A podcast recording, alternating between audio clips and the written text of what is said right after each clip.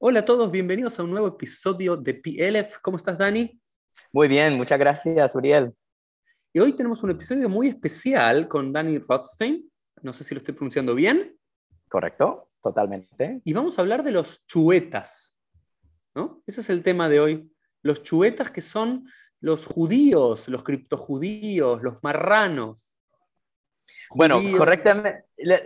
Hay, hay, hay, muchas maneras de tener una definición, pero eh, diría que lo correcto, correctísimo, son los chuetas son los descendientes católicos de los judíos conversos de Mallorca Island. Ahí está. Hoy vamos a hablar de los chuetas, que son los descendientes católicos de los, judíos, conversos. De, la isla, de los judíos conversos de la isla de Mallorca, en España. Correcto. Pero antes de llegar a eso, porfa. No, decí, decí, decí, Daniel. No, no, no, que, que, iba a añadir que son, los chuetos son solamente de Mallorca, que no son de Ibiza, no son de Menorca, no son de Barcelona.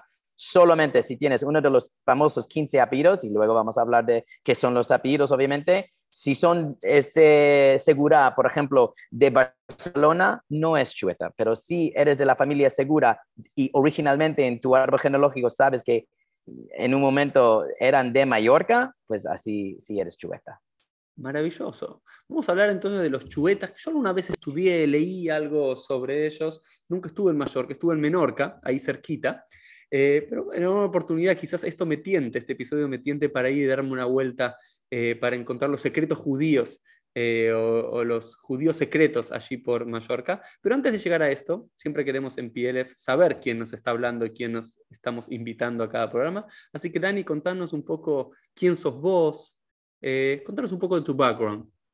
Vale, perfecto. Pues antes de nada, muchísimas gracias por invitarme al programa tuyo. Eh, tengo muchas ganas de emoción para estar acá. Eh, quiero pedir disculpas antemano con mi acento raro que tengo, que, que obviamente eh, español, castellano no es mi lengua natal. yo soy de New Jersey, Nueva Jersey, en los Estados Unidos, al lado de New York. Mi padre es de Israel, de Netanya. Mi madre es judía americana, eh, sus padres eran de, Alemania, mi abuela aún está viviendo con nosotros, ellos escaparon de los nazis en los 1930 y han llegado a New York, esto es del lado de mi madre.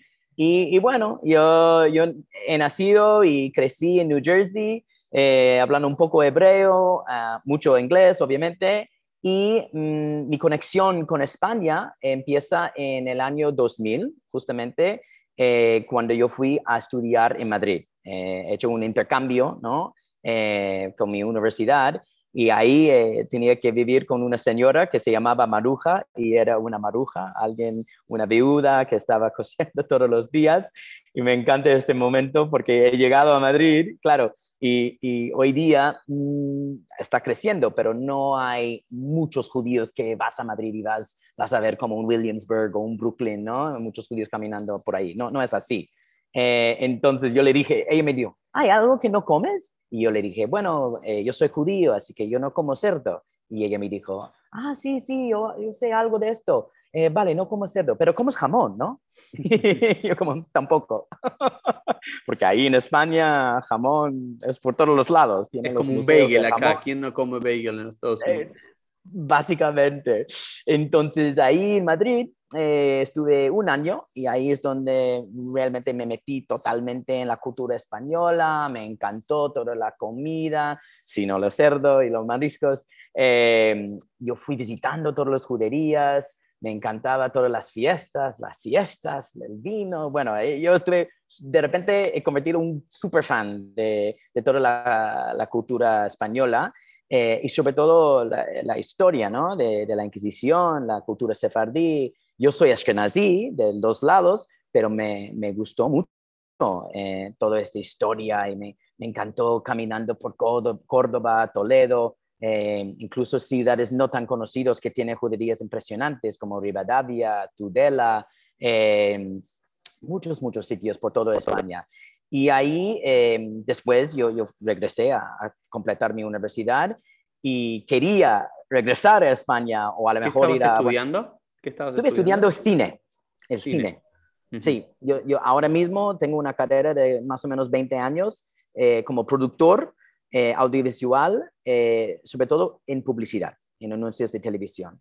Y, básicamente yo quería ah, ah, retornar a España o incluso un sitio nuevo como Buenos Aires, pero he decidido moverme a un país o un sitio donde, sí, un, sitio español que, pero dentro de los Estados Unidos. Un país español dentro de los Estados Unidos que seguramente conoces, eh, creo que porque estás ahí. Yo fui a mudarme a Miami y ahí yo podía practicar mi español a tope eh, eh, y, nunca estuve en Miami antes. Bueno, en Florida, Florida vamos a decirlo, históricamente fue una colonia española, entonces la, la, la, la, Florida, digamos, teníamos muchos, había mucho, no, no, no tanto inglés, sino más español, y bueno, ahora hemos vuelto y del sur de la Florida expandiéndonos. Pero Totalmente, Por, eso se llama la Little Havana, ¿no? Tú puedes ir a calle 8 y, hay carteles que pone se habla inglés. Si no pones este cartel... Nosotros acá estamos cerca de Weston, la ciudad de Weston, y la llaman Weston Lombia, o Weston Tina, o Weston Suela, porque está lleno de argentinos, venezolanos, colombianos. Y acá también, en la sinagoga, ahora que vine aquí, estamos trayendo más argentinos, así que de a poquito, de a poquito traemos un poco más de, de español aquí al sur de la Florida.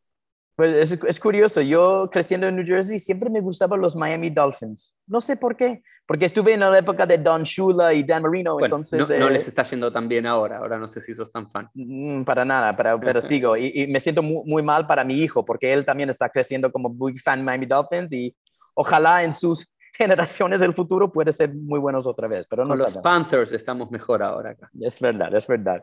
Pues, pues ahí metimos en, en la historia mía como siete años en Miami. He pasado súper bien en Miami. Eh, y ahí es donde podía seguir con, practicando mi español, eh, metiendo más en, en, la cultura judía. Yo crecí en un youth movement, en un tunuá que se llama Young Judea, Yehuda Hatzair mm. es muy fuerte en, en, en, Puerto Rico. Tengo familia judía que vive en Puerto Rico. Em, yo fui a Puerto Rico todos los años desde New Jersey. así que en, en, Young Judea yo fui a los campings durante los veranos y ahí es donde formaba mi identidad judía, digamos, muy sionista. Eh, no fuimos al eh, dining hall para comer, fuimos al Hader eh, no fuimos a art class, fuimos a Omanut, ¿no? Entonces, con un poco de hebreo, mucho de sionismo, eh, por ejemplo, em, yo, yo, yo fui muy, me impactaba mucho esta experiencia de, de ir a los campamentos de verano.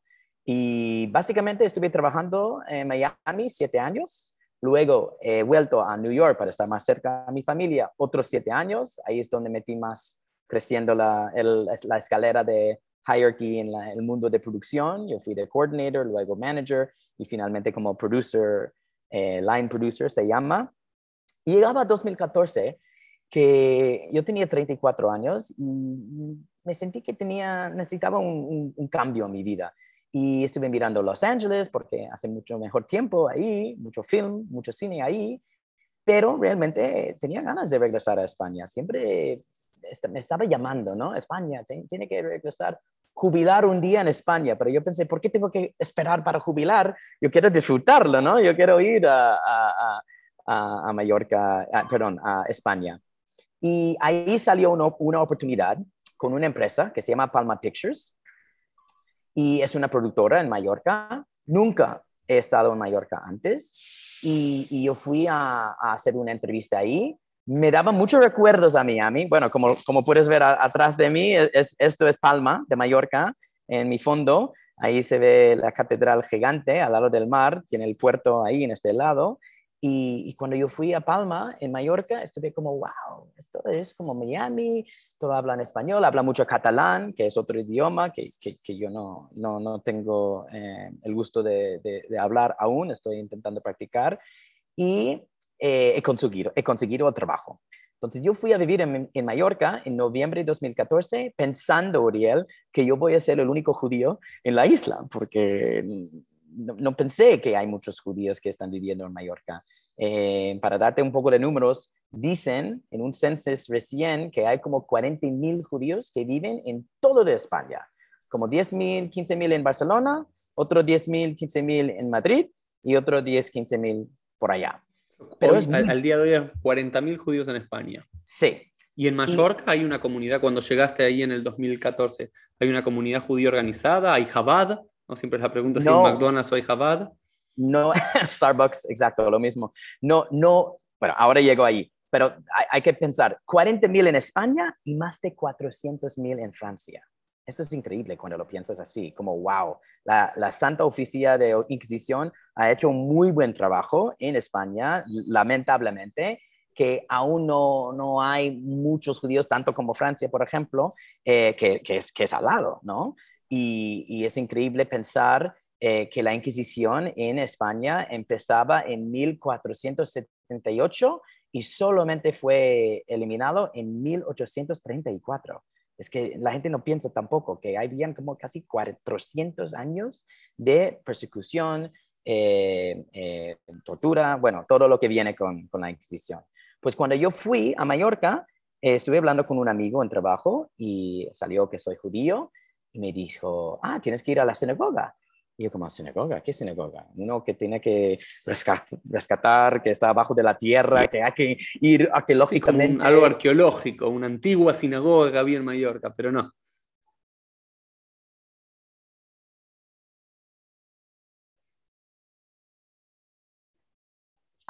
Solamente las noches de viernes, no tiene shaharit por, por, la mañana, por ejemplo, hay no había gente que sabía cómo leer la Torah en este momento.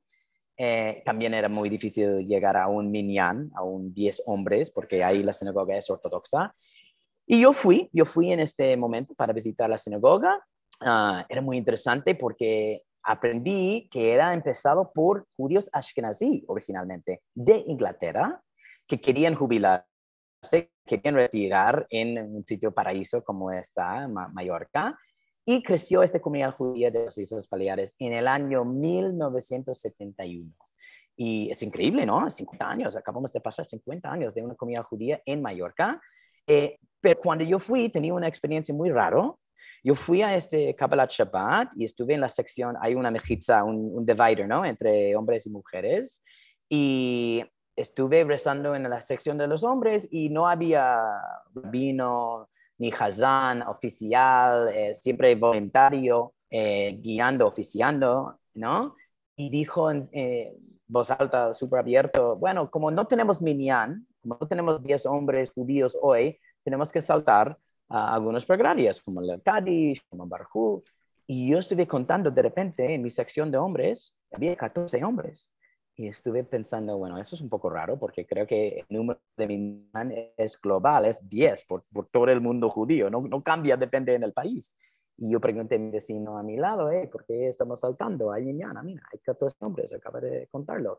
Y él me dijo, es curioso porque creo que con este comentario básicamente ha cambiado mi dirección de la vida, o que, que me dedico ahora. Me dijo, ah, pues eso es obvio. Algunos de esos hombres no son judíos, son chuetas y yo nunca escuché la palabra chueta antes.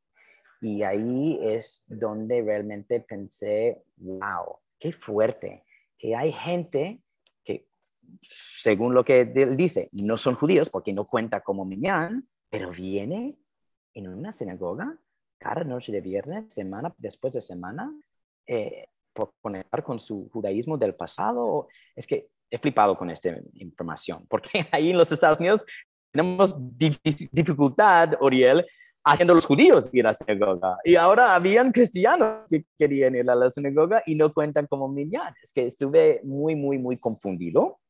Yo fui así, con, después de este comentario, a aprender por online, leer libros, qué es chueta. Y te digo ahora que chueta es una palabra eh, catalán, mallorquín. Mallorquín es el dialecto de catalán, ¿vale? Catalán es otro idioma completamente diferente de, castellano y básicamente significa la misma, la misma cosa que marrano. Marrano conoces, ¿no, Uriel? Lo que has oído marrano antes. Sí, sí, claro, eh, claro. Marrano pues es lo que hoy, llamamos criptojudío o marrano o en hebreo anusim, que son aquellos eh, que por la Inquisición, allá por el siglo XIV, XV de la era común, adoptaron de forma externa el cristianismo, pero internamente seguían observando algunos rituales judíos los que, los que podían mantener dentro de un ambiente cristiano. Exacto. ¿Y tú sabes de dónde viene la palabra marrano? ¿De dónde es la etimología? ¿Por qué se llama marrano? Hay, varias, hay varias. Te voy a decir la que yo escuché una vez, de la palabra mar, que significa amargo. Yo escuché esa.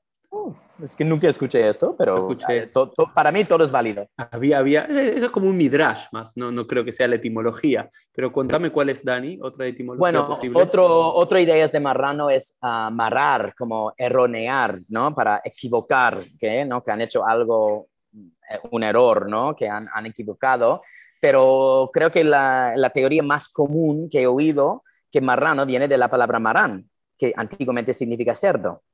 Entonces, un marrano es alguien que es como actuando como un cerdo o, que como, como cerdo. Pero marrán, marrán es cerdo en qué idioma? ¿En, español? En, español antiguo. Interesante.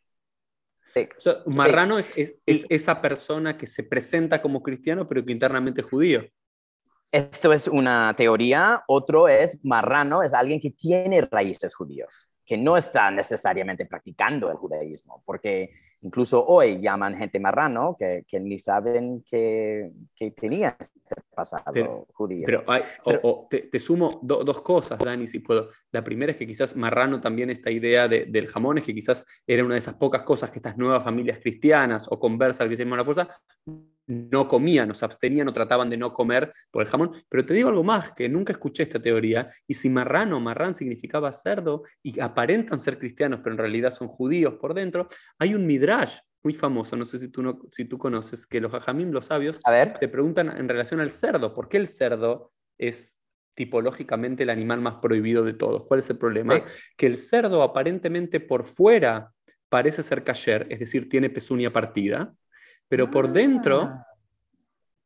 pero por dentro no es rumiante y es el único animal que tiene esa característica, porque es el único animal que se presenta, te muestra las uñas y te las ve como partidas, por lo cual dice, ah, es kasher, porque todos los otros animales que vimos que tienen pezuñas partidas son también rumiantes, pero el cerdo después lo inspeccionás por dentro y no lo es. Entonces, es, interesante para pensar también y eh, sumar por lo menos una, una lectura en relación a eso. Sí, totalmente. dos puntos que quiero añadir sobre este tema mismo. También marrano eh, era una manera de saber si alguien está leyenda gente que fue acusado de ser judíos y en público han hecho comer cerdo. Y si no iban a comer cerdo en público, bueno, pues ya sabes que tienes uno que está practicando el criptojudaísmo y, y, se fue a, la, hoguera. Otra teoría súper interesante que acabo de aprender en una conferencia, que eran los judíos que no han hecho conversión, que al final fueron expulsados y, ahora son los, los judíos sefardíes del mundo, fueron ellos que inventaban este mal nombre, porque es un insulto al final, marrano, ¿no? No quieres estar llamado marrano, no es una cosa buena. Y, y, ellos los han dicho, mira, este marrano era judío y ahora eres cristiano, eres nuevo cristiano, tú eres un marrano, tú, tú, you are what you eat, ¿no? Tú, tú eres un cerdo, ¿no? Eh, has, has, dejado la religión del judaísmo y eres malo, ¿no? Eres marrano. Entonces es curioso pensar en, los judíos que fueron expulsados, inventaban este, este nombre marrano. Entonces, Dani, ahora nos, nos pintaste esta, esta escena, ¿no? En una película judíos que vivían en la península ibérica, que fueron forzados por las autoridades cristianas, por la Santa Inquisición, en convertirse al cristianismo o elegir la hoguera. Había algunos judíos que eligieron el convertirse al cristianismo, pero no por ideas, porque estaban convencidos en Jesús como el Mesías, ni mucho menos, sino porque era para sobrevivir, pero internamente seguían manteniendo alguna pauta y observancia judía. Y le iban pasando de generación en generación. Entonces, ¿cómo llegamos de estos marranos, de estos criptojudíos, de estos anusim, a los chuetas en la isla de Mallorca? Te digo... Primero, una pregunta. varias preguntas. Para el que no sabe, dónde está ubicado Mallorca y cuál es la relación entre Mallorca, las Islas Baleares y España. Simplemente para un poquito de geografía también en nuestro podcast. Sí, sí, sí, sí. No, lo que estoy intentando a, llegar rápidamente eh, es una mapa porque es mucho más fácil colocar, pero mientras estoy buscando puedo estar contando también. Eh, básicamente, em, eh, Mallorca es parte de, los, de los barriales ah, de, España y está justamente entre em, la península ibérica, lo que es eh, España, mainland y Portugal, y Italia, por ejemplo, ¿vale? Entonces, em, mira, aquí tiene una, una mapa ahora mismo que, que, se va a salir y, y antiguamente era, era parte de, de, Aragón, ¿no? Es que había en Castilla y había Aragón. Entonces, Mallorca en su momento eh, tenían eh, su propio, digamos, kingdom. Eh, ah, no puedo compartir mi pantalla porque el host disabled. Bueno, en un momento me, me, haces la, la oportunidad. Y, y, básicamente Mallorca es parte de las cuatro islas, está en el centro entre, ahora sí, eh, Ibiza, que está aquí, al lado es Formentera y luego em, Menorca. Entonces aquí tienes una mapa de Mallorca y lo que pasó aquí es un poco diferente lo que pasó en otras partes de España. Em, básicamente, lo que sí es común, en 1391 habían pogroms, habían ataques a todas las juderías por toda la península ibérica, e incluso Mallorca, incluso que es una isla, pero es muy curioso, ¿no? Que todo a la vez estos ataques pasaban. Muchas razones que no tenemos mucho tiempo para meter ahora mismo, pero básicamente de dos lados. Uno era un, una predilecteria, ¿no? La, eh, curas, sacerdotes ah, predicando cosas muy antijudías, ¿no? Como fueron los judíos que mataban a Jesús. Entonces tenía una, un camino religioso antijudía, pero también bastante económicamente, porque en un momento dado los judíos eh, eran eh, muy altos en la sociedad, eran eh, administradores, eran doctores, médicos, cartógrafos y gente que han hecho préstamos, eran money lenders, porque no podían eh, trabajar la tierra, no estaban metidos en agricultura. Entonces, ¿qué pasa? Cuando tú debes dinero a un grupo de gente y no puedes pagar, eh, vas a caer más en deuda y que es una manera muy fácil de borrar esta deuda, pues es borrar esta gente. Entonces también había un cierto em, em, sentimiento contra los judíos eh, es curioso porque muchas veces eh, el rey quería proteger esta comunidad judía porque eh, era muy valioso para el rey en esta época. Entonces, por ejemplo, en Mallorca, los rebeldes que han hecho este ataque y han matado más de 300 judíos, mujeres, niños, todos, en, la judería de En 1391 estás hablando. En 1391, exactamente. es curiosamente, en, en, catalán no se llama judería, se llama CAI, C-A-L-L. Kai, es pronunciado así. Y Kai puede venir de la palabra Cajal. Y Cajal en, hebreo es, mm. es, un grupo de gente. Eh, Congregación. sí, exacto. Bueno, el, el, CAI más famoso, bueno, por lo menos es el, el CAI de, de, Barcelona, que siempre y el CAI de a Barcelona. El de Girona, yo conozco el de Barcelona, Girona todavía no conozco, pero eh, no, no, no, sabía que, que, podía llegar a venir de... de... Cajal. Bueno, yo quizás también viene de la palabra calle, pero no, porque catalán es, es, es distinto que... que ah, por ejemplo, en Mallorca, cuando tú vas a visitar Mallorca, yo te, te, llevo en una ruta muy, muy bonita de la judería y voy a enseñarte Carrer del CAI, calle de la judería, ¿vale? Ah, ok. Entonces... CAI, CAI siempre se relaciona a una judería. En, mundo catalán. Si tú vas a Valencia, tú vas a Tarragona, cualquier sitio donde habla catalán y de repente estás caminando y ves la palabra C-A-L-L, significa que estás dentro de la judería antigua. De este estás dentro del Kaal, estás dentro de la congregación de Israel. Tengo una pregunta antes de seguir con esto. Estamos viendo en 1391, 300 judíos mueren a manos de, los cristianos. Eh, voy un poco eh, rewind a little bit, sí. ¿Cómo llegan los judíos a Mallorca? Vos nos contaste esta anécdota de que judíos ingleses ashkenazim llegan en 1971. Esta es la, la nueva judería. ¿sí? Esa es la nueva judería. Y nos contaste recién que en 1391 los judíos son perseguidos como en todo en España. Los judíos que habitaban Mallorca, ¿desde cuándo habitan? ¿Desde cuándo tenemos testimonios judíos viviendo en esa isla? Y si eran los mismos judíos sefaradim que conocemos de Andalucía clásica. Sí, de hecho tenemos escrito una carta de un obispo, eh, se llama eh, Server, S-E-R-V-E-R, obispo Server, que habla de, en una, una, carta de una comunidad judía, no de Mallorca, sino de Menorca, en el año 418. Wow. Así, tal cual llevamos eh, presencia judía en las Baleares. Eso es escrito. Entonces podemos imaginar que después de, del, caída de, la caída del templo segundo en el año 70, dicen ahí es cuando los romanos llevaban esclavos judíos ahí o fenecios estaban metidos con judíos y podemos imaginar tan temprano como el año 70 ya llegan judíos a, las Baleares. Y, y, como ya te he dicho, está escrito en 418 de una comunidad judía en Menorca Ah, y habla de un tal Teodoro, Teodoro que era judío y era no solamente encargado de la comunidad judía, eh, eh, estaba encargado de, la ciudad de Mahón. Y, este obispo quería convertir este comunidad judía y es quizás a, lo mejor uno de los primeros conversiones forzadas ¿no? de, judíos a, cristianos. Entonces, ya sabemos que hay judíos pasando por los bizantinos, por los eh, por los amoradides, eh, con los em, visigotos, siempre habían judíos viviendo en las Baleares, hasta que incluso con los moros, los moros, eh, los musulmanes estaban encargados de Medina, Mallorca, desde los 900 hasta los 1200.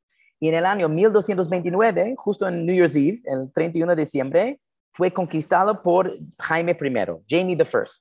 Eh, y él conquistaba eh, Mallorca y los Baleares y había un genocidio total, mataban muchos musulmanes, pero no mataban los judíos que ya estaban viviendo bajo de los musulmanes, porque sabían que los judíos representan eh, de un cierto lado eh, un, valor importante, porque eran comerciantes, hablaban muchos idiomas, eh, valoraban mucho educación, estaban muy cultos. Por ejemplo, habían los cartógrafos famosos de los 1300, Cresques Ben Abraham y su hijo Jafura Ben Cresques. Era una escuela judía mallorquina súper famoso que creaba un una mapa que se llama eh, Catalan Atlas de 1370 que es increíble, Uriel. Cuando tú miras este mapa, es casi como lo, tan bueno como Google Maps ahora mismo. Es, lo voy a buscar, lo voy a buscar. Es flipante cómo es este sabio, un cartógrafo judío,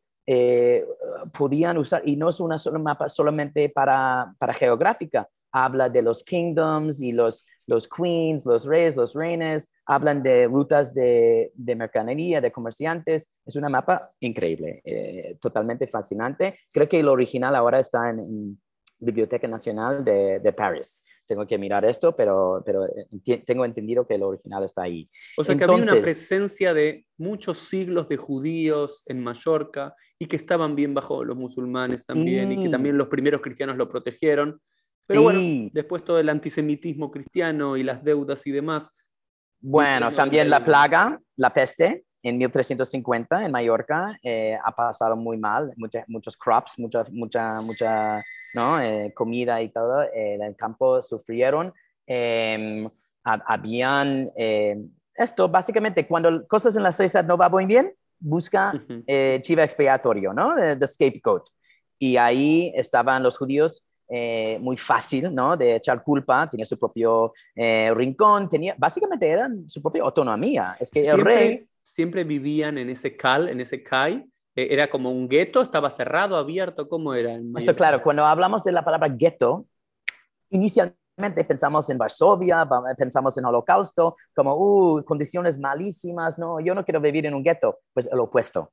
En este momento, tú querían vivir en un gueto, porque tú podían guardar Shabbat, tú podían guardar la comida kosher, entonces los judíos querían estar en este CAI, que es como se llamaba, y habían no solo uno, sino dos CAIs en Mallorca. Y principalmente me dicen que el CAI menor eran los judíos eh, originarios, ¿no? Que estaban viviendo bajo de los moros eh, mallorquines, digamos. Y luego el rey Jaime I de Aragón traía más judíos de Aragón para vivir en Mallorca, porque tenía que eh, poner gente en Mallorca, porque mataban muchos musulmanes que estaban ahí antes. Entonces, ellos estaban dado el CAI mayor. Entonces, mm. tiene CAI grande y CAI pequeño. Y son dos secciones de la ciudad de Palma diferentes, son muy similares, muy, muy cerca, pero son en, dos partes distintos. Y yo creo que era una cosa muy buena para vivir en el CAI. Tú tenías protección eh, del rey, em, estaba prohibido para muchos curas para entrar en el CAI y intentar convertir los judíos a cristianos, no, no fue permitido. Y después del 1391, entiendo, ahí es cuando han puesto rollo muralla, realmente para la protección. Era como un gated community back then. Sí, sí, sí, exacto. Un country cerrado, un barrio cerrado. No tan distinto de algunos sitios en Weston, me imagino, ¿no? En Florida. Em, y, y, eso es eh, lo que pasó en Mallorca, eh, justamente en 1391, es curioso porque los, los farmers estaban muy en deuda, estaban sufriendo de la peste, eh, muchos estaban muriendo del, del, Black Plague este, y estaban eh, muy ah, enojados a, la nobleza, a la clase noble y las autoridades de la ciudad. Realmente era un problema entre ciudadano y campesino. Y creo, desafortunadamente, los judíos eh, recibieron muy injustamente el castigo, porque cuando entraban, mira es lo que pasó rápidamente, te digo, los nobles y algunos judíos ricos fueron a un castillo berber, que no, no tengo una foto ahora, pero está en, en, el otro lado de la ciudad, y ahí estaba protegido. Y cuando la muchedumbre, toda la rebelión, no podía entrar en el castillo, alguien dicho a la judería, porque claro, la judería ya no estaba protegido y había gente inocente, y ahí es cuando regresaban al CAI y ha hecho este masacre. Y, eso no es algo único en la historia. las famosas revueltas de Gemblinsky en Polonia a mediados del siglo XVII fue exactamente lo mismo. Gemblinsky, como líder cosaco, eh, aparte de ser fuertemente antisemita, como era en la mayoría de la época, realmente era contra el clero y contra los aristócratas que él luchaba por el pueblo, pero los que iban a cobrar los impuestos, que no se los quedaban ellos, pero se lo daban a los aristócratas polacos, eran los judíos. Así que los judíos la ligaron eh, sin ser el principal target, el simple objetivo. Y lo mismo pasaba en las cruzadas. En las cruzadas los, los cristianos iban a liberar, supuestamente, o a reconquistar Jerusalén. Pero en el medio iban parando por comunidades judías y las masacraban. Pero, Dani, estábamos 1391, el inicio de la conversión forzosa, la historia de los anusim, de los marranos, ya los vimos. ¿Cómo pasamos de marranos anusim a chuetas y algunos hombres que iban a tu sinagoga que no eran judíos, pero estaban ahí. ¿Cómo, llegamos? Tenemos un poco, un poco más para llegar ahí, pero te prometo que, que vamos a llegar. Eh, básicamente, después de 1391 y este ataque, eh, ya vamos a empezar mirando los primeros conversiones, no necesariamente forzados, sino elegidos de los propios judíos. Porque claro, como siempre, como ahora, hay judíos que son muy religiosos y hay judíos que, que no son tan observantes. Pues estos que no eran tan observantes era plan, mira, esto de ser judío Mm, ya no nos, vemos, no, no nos vamos muy bien, vamos a convertirnos a, a, cristiano nuevo y, y, vamos a lo mejor eh, tener mucho mejor vida, ¿no? Eh, mejor protección. Hasta que habían algunos rabinos que eligieron no convertir. Hay un rabino súper famoso, Rabbi Simeón ben Zemra Durán. Él es mallorquín, pero después de 1391 se va a, Egipto.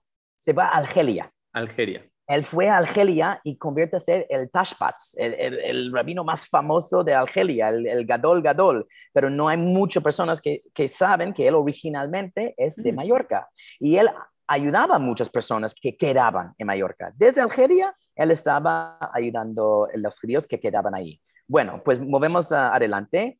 ¿Qué pasa? La judería no fue totalmente borrada como era en Barcelona, como era en Inca, que es un pueblo en Mallorca que después de 1391 no existía esta judería, este CAI, pues en Palma siguieron un poco más, hasta el año 1435.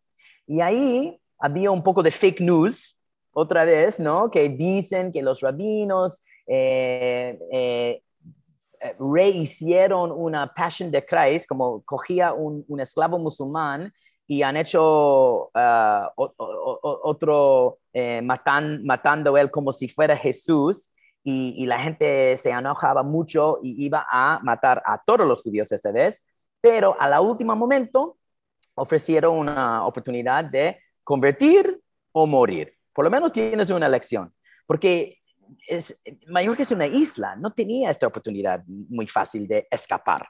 Necesitaba mucho dinero para llegar a un barco, para llegar a otro sitio, entonces no era muy fácil como si fuera en otros sitios. En España podía ir a, Portugal o podía ir a los Pirineos, de Francia, o incluso cruzar el charco y ir a Norteáfrica. En Mallorca era mucho más difícil. Entonces, las opciones es esto, morir o convertir. Pues en 1435 había esta conversión masiva, ¿no? Que todos los cientos judíos, estamos hablando de, lo que sé, hay números que dicen 800 y algunos que dicen 1500, que entraban en una iglesia que aún existe hoy, que se llama Santa Eulalia, la iglesia de Santa Eulalia, y los cientos judíos fueron convertidos, eh, en mi opinión, forzablemente, porque no había otro remedio, y convirtieron a ser cristianos. Esto es muy importante, Uriel, porque 60 años más, más tarde, en 1492, cuando había la expulsión de los judíos, no salieron nadie de Mallorca. Porque ya, estaban todos, ya no quedaban judíos, ya estaban todos Claro, claro, y era muy peligroso para salir, porque estás diciendo como aún es, es judío y la Inquisición ya estaba instalada en Mallorca en, desde el año 1488. Entonces, si tú dices, yo quiero salir, pues le van a decir, no, no, no, tú eres un falso convertido, eh, tú vas a, la hoguera. Entonces, es muy importante entender por qué Mallorca tiene una historia bastante única, a lo mejor conectado con Belmonte, Braganza, el norte de Portugal, donde habían este criptojudaísmo muy importante, porque en 1435 habían todos forzablemente convertido, pero habían muchos criptojudíos, habían eh, cientos de personas viviendo en el mismo sitio, el CAI, pero actuando como cristiano afuera, pero realmente eh, eran, digamos, eh, judío, judaizando dentro de sus casas. Em, quiero enseñarte rápidamente porque me preguntas, y creo que es muy fácil de mirarlo así, en un PowerPoint, así tienes las fechas muy bien claro. Eh, hay judíos viviendo como judío hasta 1435. Hmm. Desde 1435 hasta 1691 tiene este fenómeno de criptojudíos, gente que estaba judíos adentro, pero cristianos afuera. También se llama conversos, también se llama New Christians, ¿no? Cristianos nuevos. Entonces, en 1691, ahí es cuando un evento impresionante pasa? ¿Qué pasa en 1691? Eso es una pues fecha, 1492, 1391, son fechas que conocemos. Que conocemos. ¿Qué Pero en 1691 no tengo la más mínima idea qué pasó. Pues si me dejas el permiso, me gustaría enseñarte y todos tus, tus viewers en el show eh, un, una, un, un, trocito de un documental nuevo eh, y, y, que explica eh, todo lo que estamos mirando ahora mismo, ¿vale? Esto, es una, esto es una escena de, del documental nuevo que hemos hecho que se llama Chueta Island, que vas a ver subtítulos en castellano abajo, ¿vale? Y es una escena donde yo estoy caminando por las calles, ¿no? De, de la judería y intentando crear una escape room, ¿no? Un scavenger hunt para contar esta historia desconocida a los generations younger, los younger, los youths, los, los jóvenes, para que encontrar una manera que ellos pueden interesar esta historia, que a veces es, es muy, es muy triste y trágica. Eh, a ver, aquí está este video ahora mismo. The old walls and tiny alleyways of Palma's Jewish quarter are a perfect setting for a scavenger hunt or escape room, recalling the times when Jews had to hide from the Inquisition. On the evening of March 7th in the year 1688, one of the most dramatic episodes took place. A group of about 40 crypto Jews secretly boarded an English ship in order to flee the Inquisition. Unfortunately, a storm was brewing at sea and caused the ship to never leave port and they had to return to the walled city where they were reported and captured. They were tortured and kept in the secret prisons for three years, and in 1691, four autos de fe, or public executions by way of burning at the stake, were held in which 88 people were convicted. 37 of them condemned and killed. Three of them, Caterina Taronji and Rafaelette Benito Taronji, and Rabbi Raphael Weiss were burned alive in front of 30,000 people for not giving up their Judaism publicly. It is what is remembered in the Mallorquin language as the Cremadissa. It is after this terrible event that the descendants of the Jewish conversos will begin to be called Chuetas. It's a real story. It happened here, and it's that night, and you're trying to get together, and you have to do a couple tasks and certain things before you can escape, get out of the city, and get on a boat and go to freedom because the Inquisition is here and they're coming after you. Cool. You're trying to get out for your life, and you come out of it a little sad, a little depressed, because no matter which way, the story doesn't end well for you. Yeah.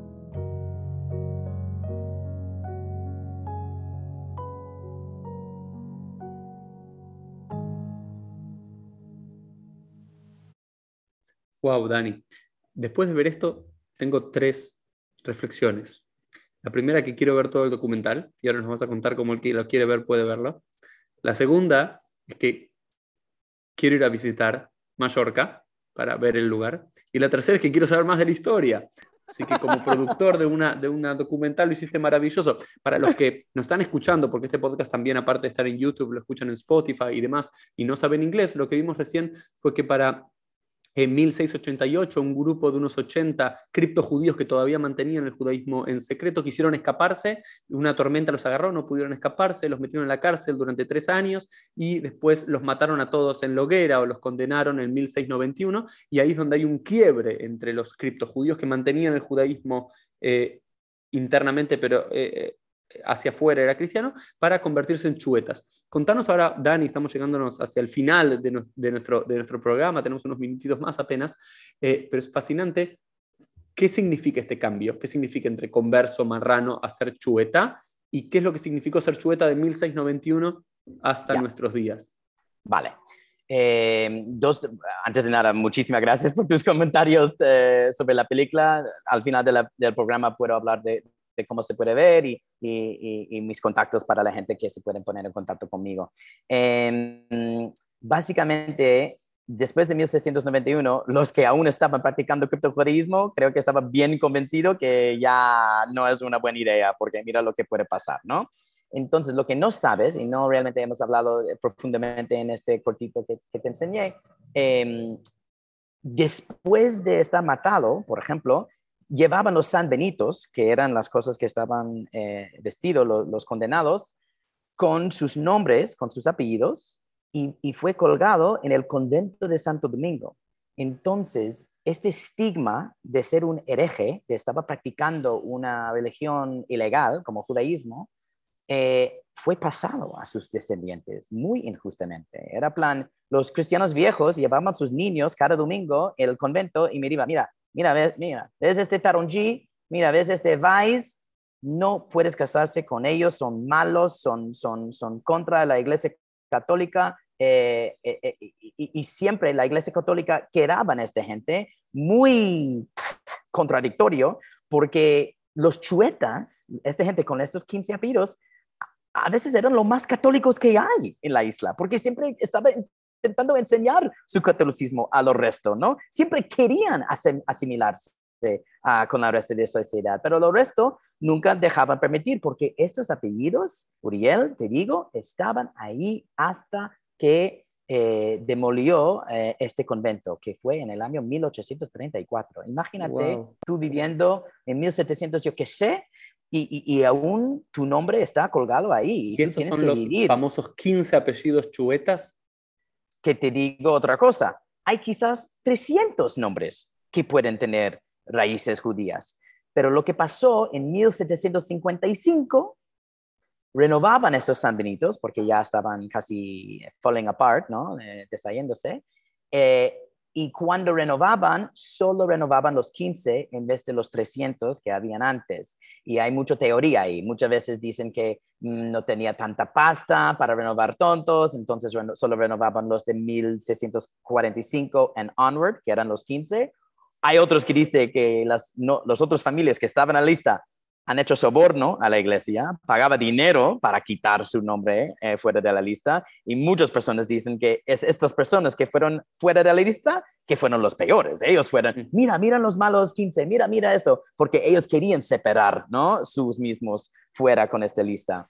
Pero es terrible porque estos 15 apellidos, estos 15 familias, perdón, sufrieron mucho porque lo que no acaba de llegar a decirte que estas 15 familias estaban practicando endogamia hasta 1930, 1940. Es decir, que... Para estas 15 familias, apellidos, ¿me decís alguno de esos apellidos? Así los... Sí, te lo, te lo enseño así, así que podemos, podemos mirar gráficas, juntamente. Hombre, al final soy, soy un productor audiovisual, así que no estoy haciendo mi, mi trabajo bueno si, si, no lo hago así. Vale, hago un share screen y, y si va a ver. Entonces tenemos estas 15 familias que de 1755 de 330 nombres de familias judías de apellido Chueta, de criptojudíos que la iglesia decía con estos no se pueden casar, con estos no se pueden juntar, porque incluso aunque hayan adoptado totalmente el cristianismo, sus antecesores eran eh, malos conversos o nuevos conversos y quedaron Aguiló, Bonín, Cortés, Forteza, Faster, Martí, Miró, Pico, Piñas, Pomar, Segura, Tarongí, Valentí, Valerolia y Baels. Correcto. Esos son los 15 nombres linajes, que es apellido en catalán, eh, chuetas. Eh, y, no es Fuster, es Fuster. Eso es como se puede ser que haya pronunciado mal muchos, pero una, una, pregunta que te hago, Dani. ¿Solamente estos eran apellidos que eran de judíos, que luego fueron, digamos, criptojudíos marranos y luego quedaron como chuetas? ¿Sí? Te hago una pregunta, solamente es si son, tienen el apellido Martí, pero son de Mallorca. Si son de otro lugar, no. Por ejemplo, el famoso poeta José Martí. Exacto. No sé de dónde su familia es, pero sí lo sé dónde Joan Miró, la famosa artista, por ejemplo. Él no es chueta porque el lado de Miró de su familia es, siempre era de Barcelona. Pero, pero los Miró de Barcelona no eran judíos no Son chuetas. Correcto. No, ok, no son, no son chuetas. Okay. Correcto. Lo miró de Barcelona, no son chuetas. Lo miró de Mallorca, sí son chuetas. Y es una cosa, Uriel, muy insular, muy de la isla, porque los primeros matrimonios mixtos, yo diría en los 1800 o 1900 y algo, eran con españoles que han venido a Mallorca desde otro sitio y no sabían la diferencia entre un mallorquín y otro mallorquín. Para ellos todos eran mallorquines. Pero, un, mallorquí, alguien que estaba ahí en la isla, un cristiano viejo de Mallorca, nunca se hubiese cansado con un pomar, con un segura. Hasta recientemente, los últimos 50 años, diría yo. Mira, yo conozco un amigo mío que se llama Miquel Segura, que Segura es un nombre chueta, y él es de Zapobla, es, es un pueblo en el medio de, la isla. Él casó, creo que en el 1960 o algo así, con otro mallorquín del pueblo que no era chueta. Pues me dijo desde su boca que había gente de su familia, de la familia de la esposa, que no han venido a la boda porque no estaba a gusto en 1960, que ella estaba casando con, una Dani, la historia que nos estás contando es fascinante. Desde 1691 estas 15 o las 300 familias judías se hicieron realmente fervientes cristianos. Y era, no, es que seguían practicando el judaísmo internamente, eran cristianos al 100%, afuera y adentro, sí. pero en la isla de Mallorca, a estas 300 familias primero y estas 15 últimas familias que fueron más estigmatizadas después, nadie se casaba con ellos. Correcto. ¿Y podían ir a la iglesia? Hombre, estaban forzados a ir a la iglesia. Escucha. Iban a la iglesia, pero nadie podía casarse con ellos. Correcto, correcto. En la iglesia de Santa Eulalia, donde había esta eh, conversión masiva, se llamaba como apodo, nickname, la iglesia de los conversos. Pero no porque es donde había la conversión. Bueno, sí, incluso, pero más. Al lado de esa iglesia eran la calle de la argentería, lo que quiere decir es la calle de la platería. Y en la calle de la platería tenían todas las familias chuetas viviendo en esta misma calle, en este, en esta zona, ¿no? En esta chuetería, vamos a llamarlo así. Y, y, ellos siempre tenían las joyerías. Las joyerías, eh, la ofrebría, trabajar con plata y oro, siempre era el único gremio realmente que podían hacer los chuetas. Entonces, los chuetas fueron a esta iglesia Y los otros cristianos a veces fueron a esa iglesia solo para mirar los chuetas que estaban rezando, porque muchas veces rezaban muy fuertemente, muy dramáticamente, porque quería enseñar que era muy católico. Y, otros, hay un dicho en, en las familias chuetas que dicen, solo vale ir a la iglesia si hay alguien adentro. Es decir, solo vas a la iglesia para que la para gente mostrar. miren que vas a la iglesia. Y te hago una, te hago una pregunta y, tenemos que empezar a terminar nuestro podcast, lamentablemente, Dani. Eh, pero Podemos hacer round two. Hay mucho más para aprender. Estoy, estoy, maravillado. Te hago dos preguntas. Desde 1691, ¿quedó alguna práctica judía, alguna enseñanza judía, algo dentro de este mundo chueta o se borró? Sí, hay muy pocas costumbres que dicen que, que eran como rastros, ¿no? Eh, huellas de, de, este pasado eh, fascinante. Eh, uno, por ejemplo, el mismo Miquel Segura dice que en su familia tenía dos cuchillos, uno para usar con las cosas lácteos y otro cuchillo para usar para la carne. Eh, otro amigo nuestro es Tony Piña, que, han retornado al judaísmo. Creo que es, vamos a guardar eso para otro capítulo, hablar del, del, retorno de algunos de ellos. Pues él se llama ahora Pinjas Ben Abraham. Y él dice, él nos explica en el documental mismo, eh, una escena bien chocante, emocionante, que cuando él decidió ser cocinero y estudia la cocina, su abuelo paterno, el lado de Chueta, de su familia, dijo, mira, esto es un cuchillo que estaba en nuestra familia para generaciones, pero solo puedes usarlo para matar el animal. Entonces, este cuchillo viene del shohet, exacto. Y hay, hay pocas cosas, quizás hay rituales de cuando una persona va a morir, eh, hay algunas pregarias eh, que, que, han guardado ah, sobre el criptojudaísmo de Mallorca. Hay un mundo para estudiar esto y es un poco de mi, digamos, intención con toda esta divulgación, es decir, hey, world, mundo, mira esta historia fascinante que está bien conocido en Mallorca, un poco más en España, pero no bien conocido fuera de estos lugares. Eh, incluso el mundo judío no sabe que existe los chuetas. Y solo para terminar, que no hemos llegado, ¿de dónde viene la palabra chueta? Hay como tres ah, ideas aquí y otra vez te, enseño con, con, una gráfica.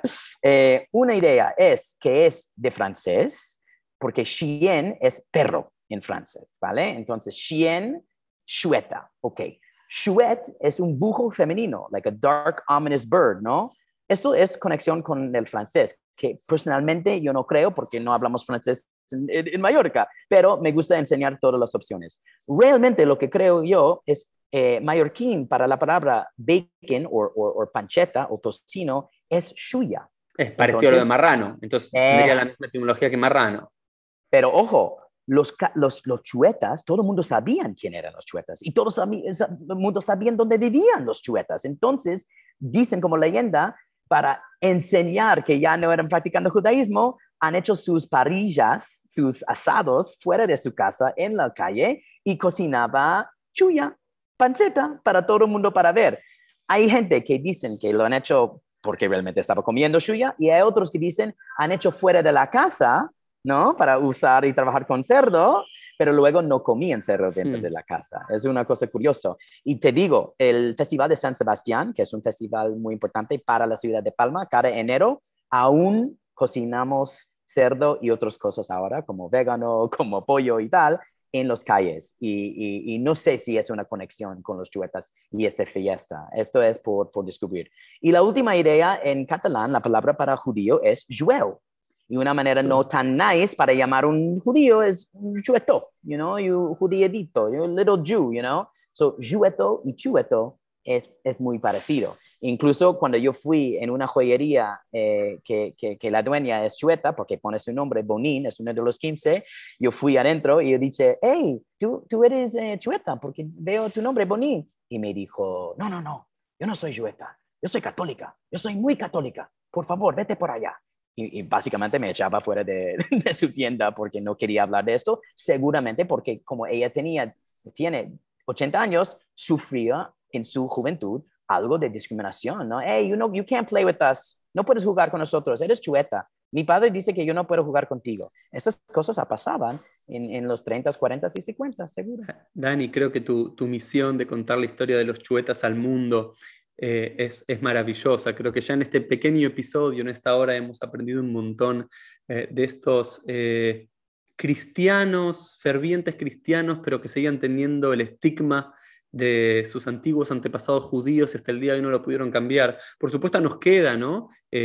con algo de lo que empezaste, esos chuetas que ahora participan en la sinagoga, que claramente no quieren demostrar que son fervientes cristianos ya porque volvieron a la sinagoga. Entonces, en este mundo más plural, más abierto, donde hay un redescubrimiento de lo judío, quizás nos queda por ver cómo las nuevas generaciones de chuetas, quizás algunos mantienen, como esa mujer de 80 años, ese, ese fervor cristiano para demostrar, y quiénes son aquellos que ahora dicen, ah, ahora el mundo es más plural, más abierto, ya puedo ser judío sin que nadie me persiga, eh, y demás, cómo vuelven al mundo judío. Y, y vale la vale la pena para añadir que es no solamente una historia de Mallorca. Eh, esto pasa en otras partes de España. Por supuesto, ya lo hemos hablado aquí en, en México, muchas veces. Colombia, interesante Brasil. cómo los chuetas en particular es ese retorno al judaísmo. Pero vamos a terminar con esto solamente por temas de hora, de tiempo. de este programa podría seguir hablando contigo mucho tiempo. Dani, solo que me gustaría enseñar. Mallorca. ¿Cómo alguien que quiere ver este documental para entender un poco más de la historia de los chuetas, de los judíos en Mallorca,